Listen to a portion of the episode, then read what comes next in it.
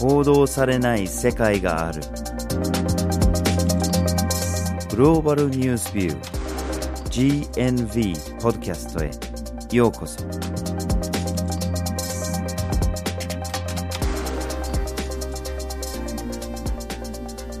今回のポッドキャストをお送りするのはバージル・ホーキンスと岩根あずさです。はい。2019年もポッドキャストを月2回ほど、えーお届けしていきたいと思いますよろしくお願いしますよろしくお願いします今回のテーマは2018年を振り返る世界の重大ニュースをお届けしますはい。去年年末、いろんな番組とかいろんなメディアで重大ニュースランキングだとか、えーやっぱり振り返っちゃうんですよね。そうす。ですね1年間何があったのか、どういうニュースが目立ったのかとか。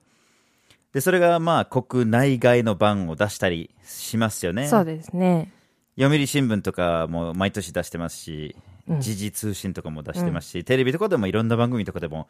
やってますよね。はい。まあでもそういうランキング、その国外ランキングとか見てると、なんかアメリカ、中国、朝鮮半島、なんかそれがその大半を占めてしまってる、それ以外の世界があるのかなってうん。思ってしまうくらい、そればっかりありますよね。なんか普段の報道の偏りっていうのがランキングにも結構反映されてきてるんですかね反映されますよね。うんで、まあ、あの、そのランキングの決め方だって、結構例えば読者が投票したりしてくるとかっていううんシステムもあったりしてて、それはやっぱりその1年で、まあ、目立った、最も報道量が多かったところが、どうしても高くなってしまうよね、そのランキングで。でそこで GNV の方で、ちょっと別のランキングを出してみようと。うんその潜んだ、潜んだ世界のランキングを出そうと。トップ10ね、その、えーたくさんの人のに影響を与えたんだけれども、あんまり報道されなかったっていう大きなニュースをね、えー発表することにしました。はい今日はまずこの重大ニュースをどのように決めたのかということについて話してからカウントダウン形式でそのトップ10を紹介していきたいと思います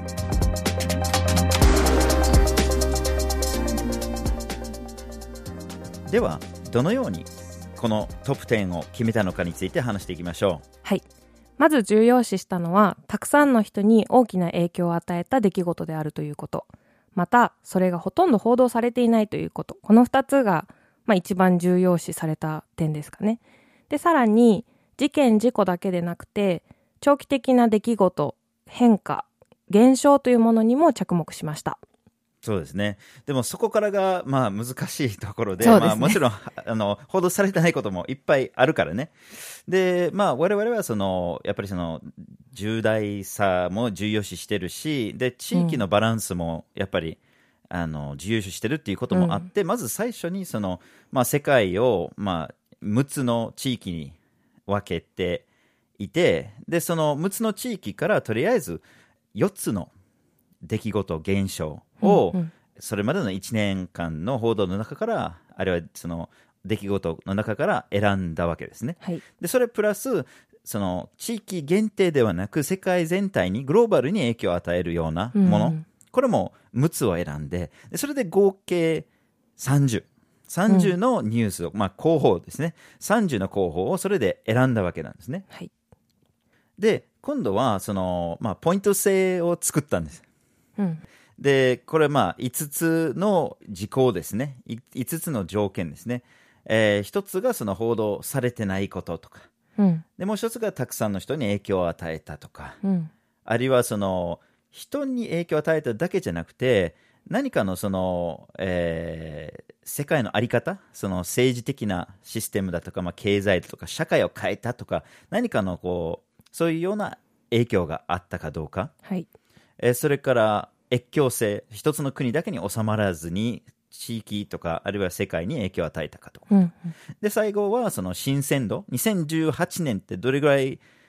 重要な年だったのかって、その出来事が現象において。うんまあ、結構長期な現象も入れてはいるんだけれども、でも、じゃあ2018年に何かが明らかになったのかとか、うんうんうんあるいはその特にひ目目立ったとかっていうような感じですね。で、それぞれのこの、を3段階でとりあえずポイントつけて、なるほどじゃあ5つのカテゴリーをそれぞれ3ポイントそう。でで、満点だと15点ってことです、ね、ただ、ただ、報道されてないということを重要視したいから、ああ、なるほど。そこだけ、その、ウェイト、比重を倍にした。要するになるほ、ど。6点、その報道されてる、されてないかっていうのは、それを6点にして、うん。で、それで点数を、えーつけていったわけ。はい。で、それでなんとかまあトップ10、まあちょっとあの、決めなきゃいけないものが他にもあったんだけど、まあとりあえずトップ10はそれでそのポイントを元に、まあできたわけ。なるほど。じゃあ最初にあった30の記事からポイントをもとに10まで絞ったっていうことですね。そうです。そう。で、今度はじゃあその10の中で、やっぱりそのポイントだけだと、どうしてもこれも主観がものすごい入るし、その難しい、ものすごく難しい。全部比較的にとか、例えばね、人に影響を与えたのかって、これは、あの、じゃあ人が亡くなってるのか、それとも、うん。難民になったのか、うん。それともちょっとこう病気しやすくなったのかとか、うん。いろんなレベルがあるからどうしてもこれはあの客観的にはなかなかできなくて主観がどうしても入るのででそれもあってやっぱりちょっとこれでいいのかなっていうポイントだけを見てて、うん。で最終的に10位のその順位を、えー編集会議でもうみんなで集まってもうずっとこう話し合って、うんうんで最終的に1位と2位はこれ結構最後までこうなかなか決まらなくて でまあ最終的にそれだけは1位と2位の順番はまあ投票でその編集会議の投票の中でもう決めたっていう、なるほど。そういうような感じになりましたねはい。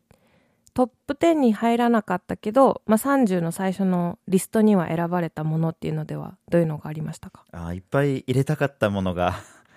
いっぱいありましたね まあ例えば Facebook がいろんな問題いろんなことをやらかしてますね、はい。あの2018年、うんまあ、あるちょっとはまあ報道されたのは報道されてるけど、あでもハッピーニュースとかいろいろあってね、例えばうんパラグアイで、南米のね、パラグアイでマラリアが撲滅されたとかっていう、そういこうニュースありましたしね。うん。嬉しいことですねね。本当にこれ素晴らしいこと。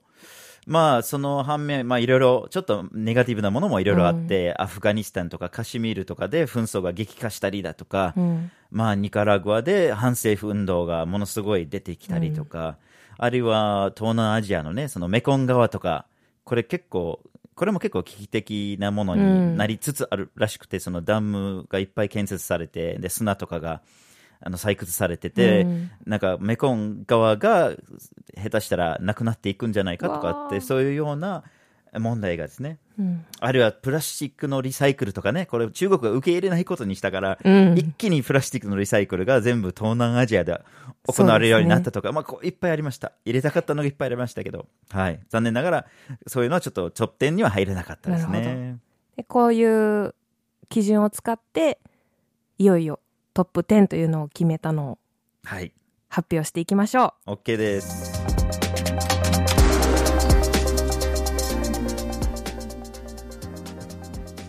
う。では、ランキング10位から6位を発表していきましょう。はい。でもその前に一言言わせてください。はい。実はこの10位から1位までのすべ、えー全ての出来事、現象については、えー報道量を測ってるんですね。うん。朝日新聞、毎日新聞、読売新聞でどれほど報道されてるのかっていうのは計算してあるんですね。はい。で、悲しいことに、この10位から6位の間の5つのニュースの中で合計をしてても、1つの新聞が1つの記事しかうん。出してないんです。うん。つまりこの5つのうちの4つはそもそも3社とも一切報道してないはい。わけで、で、1つだけ、1つの、1社が1つの記事だけを載せてる、うんそういうのが現状ですね。そうですね。となると、リスナーの皆さんは、初耳っていうニュースがあるかもしれないってことですね。かもしれないですね。はいはい。じゃあ見ていきましょう。10位からどうぞ。はい。第10位。東南アジアで覚醒剤の生産流通激増。はい。これはまあ2018年に限ったニュースではないんだけれども、まあ年々、えー増加しているわけで、うんまあ国連も危惧しているような状態になってるんですね。はい。で、まあ、ミャンマーとか、えーこの、まあ、黄金の三角地帯と言われているところですね。ミャンマー、タイ、ラオスの、うんえーのところに、まあ、ちょっとこう、十分にと統治が行き届いてないところで、まあ、簡易な工場があって、で、まあ、作られてるわけですね。うんで、それが、まあ、日本に送られたり、オーストラリアに送られたりとか、あるいはその、タイとかその周辺でもちょっと安いバージョンの覚醒剤も、まあ、流行ってるとはいいうふうにされてます。で、こ、ここでだけ、朝日新聞が一つの記事をはい。書いてるわけです。では、第9位。20年間で東アフリカの FGM 女性性器切除激減はい。これは逆にハッピーな ニュースですけれども、あの、この FGM ってこう、あまり聞いたことがない人が多いのかもしれないんですね。だからこれはアフリカだ、アフリカだ、東アフリカだけでは全然なくて、まあ、アフリカ、あるいは中東、あるいは他の地域でも、まあ、昔から行われてる習慣ですね。はいで、まあ、あの、本当にその女性の健康に大きな大きな悪影響を与えるような、はいえーまあ、習慣ですね、うん、でそれが、まあ、法律が整備されたりとか、うん、あるいはそのうまいことその啓蒙活動が行われたりしてて、えー、この20年間で東アフリカで71%の女性がそれが行われてたのに対して今は8%に落ちたっていう、はい、まあ、あの嬉しいニュースですね。はい、では第8位。サヘル地域で10年ぶりの人道危機はい、サヘル地域ってこれは、えっと、サハラ砂漠の、えー、南側にあるんですね。その砂漠でもなく、ちょっとこう、これから砂漠に入るぞっていうようなところなんですけれども、はい、まあ、いろいろとね、その、干ばつとかがあったりするところでもあります。で、特に気候変動が、えー、問題になってきたりすると、まあ、雨不足になってたりとか、でそれで十分に収穫ができなくて、うん、えー、栄養失調というのは非常に大きな問題になっていますね。はい、でおまけにそのナイジェリアとかマリとかで紛争があってたりすると、うん、難民も人が移動したりしてて余計その食料不足問題が、えー、大きくなってしまうわけですね。はい、第7位。世界の貧富の差拡大はい、これはイギリスの NGO オックスファームっていう組織が毎年発表している数字なんだけれども、はい、えー、まあ、世界の最も貧しい世界人口の半分ですねをまず取るんですよね。うん、でそれがまあ今だと37億人とか、はい、もう本当に世界の人口の半分。はい、で、それを、その世界の人口の半分が持ってる富を全部達算して、はい、で、それが、じゃあ、その逆側の金持ち側で、何人いればそれに相当する富を、が集中してるのかって。今年42人ですよ。すごいですよね。42年の一番の金持ちたちが、世界の人口の半分の人と同じ富を持ってるって、このとんでもない世界の富の集中、ね、毎年広がってます。今年も広がっていくでしょう。うん、はい。第6位。世界的な抗生物質の耐性問題。はい、これ非常に大きな問題ですね。まあ、これまでその、えー、抗生物質ってあの、まあ、乱用というかあの、うん、どんどんこうまあ、ちょっと病気だねって、じゃあとりあえず抗生物質出していきましょうとかって、うん、そしたらだんだんとその耐性菌っていうのができちゃうんですね。はい、でその抗生あの物質が効かなくなってしまうと。うん、で、えー、そうすると、まあ、いろんな病気、も肺炎にしたって、がんにしたって、いろんな病気への治療が効かなくなってしまうっていうのが非常に大きな問題になりつつあって、でおまけに、その、薬の開発があんまりこう儲からないから、製薬会社があんまり開発をしないっていう力を入れないっていう問題があって、うん、今後どうなるのかって本当に簡単な病気で人がどんどん死んでしまうっていう危険性がある。はい、動物にも同じ問題があって、うん、その健康な動物にとにかくその利益を出すためにどんどんどんどん健康な動物に対しても抗生物質を投与してる、うん、それで体積菌がどんどんどんどん世界で広まってしまってるという問題ですね。はい以上10位から6位お送りしました。はい、最後の9位からの9位から6位まで報道一切されてません。はい。そういう現状です。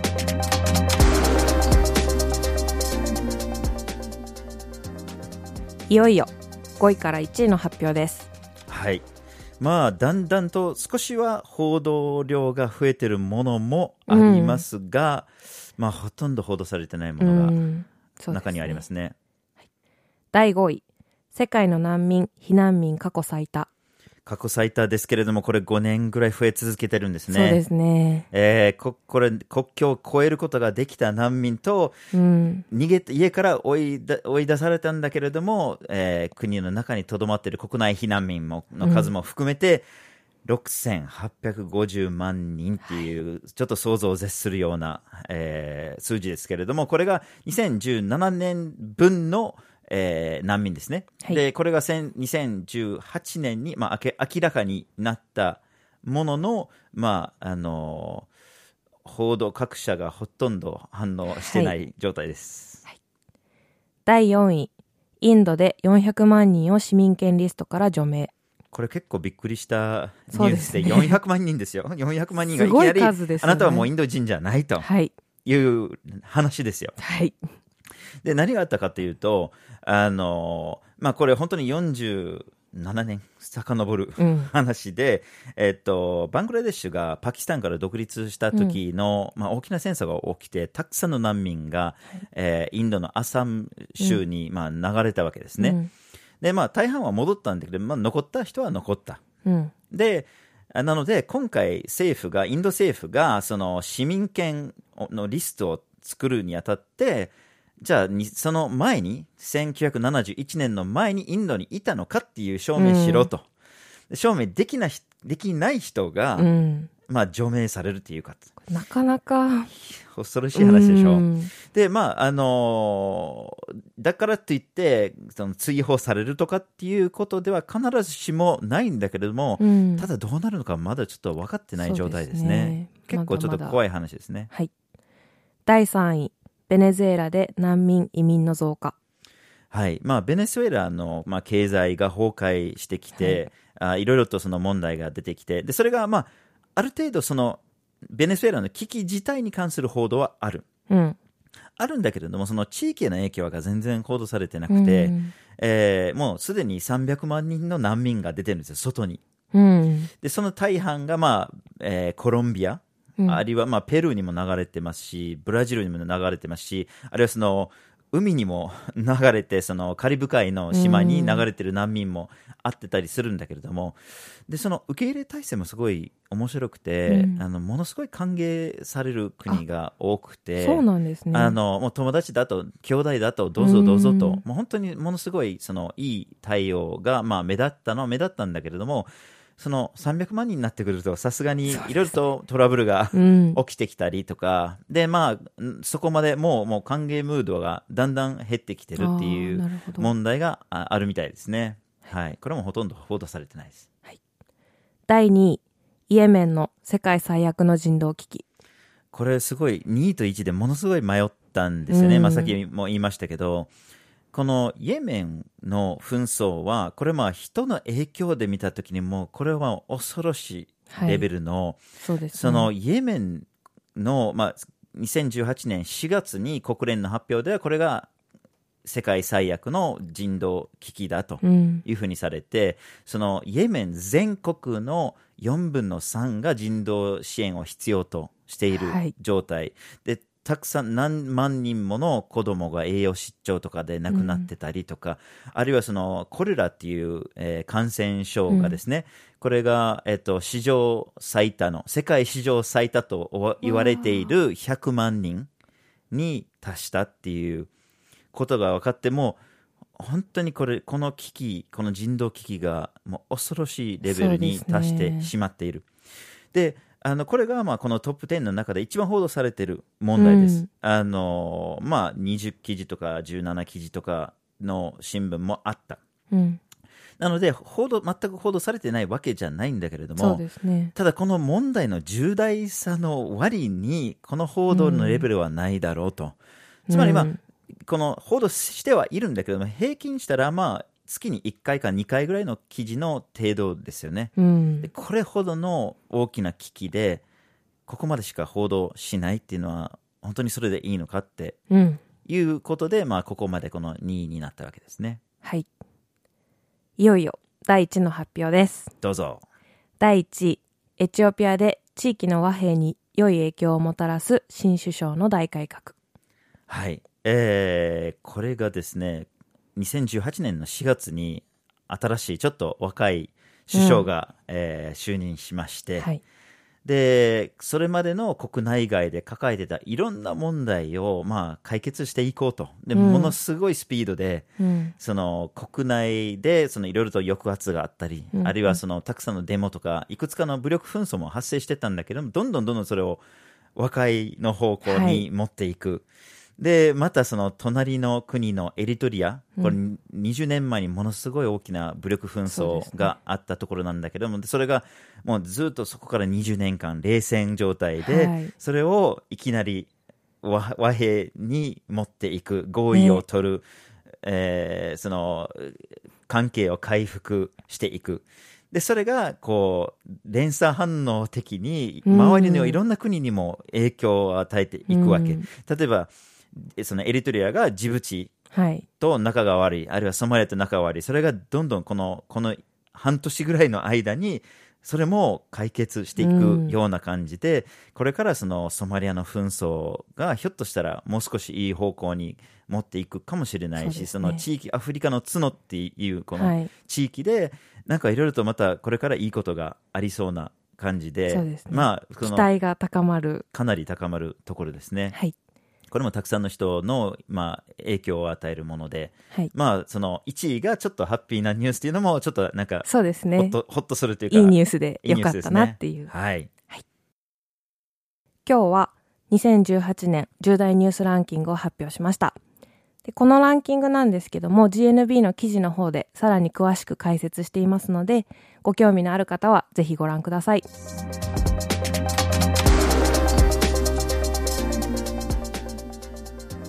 GNV は毎週木曜日19時に新しい記事をアップしています。火曜日と土曜日には1枚ワールドもアップします。Twitter、Facebook、Instagram でも発信しています。このポッドキャストは月に2回発信していきます。ぜひフォローしてください。次回もお楽しみに。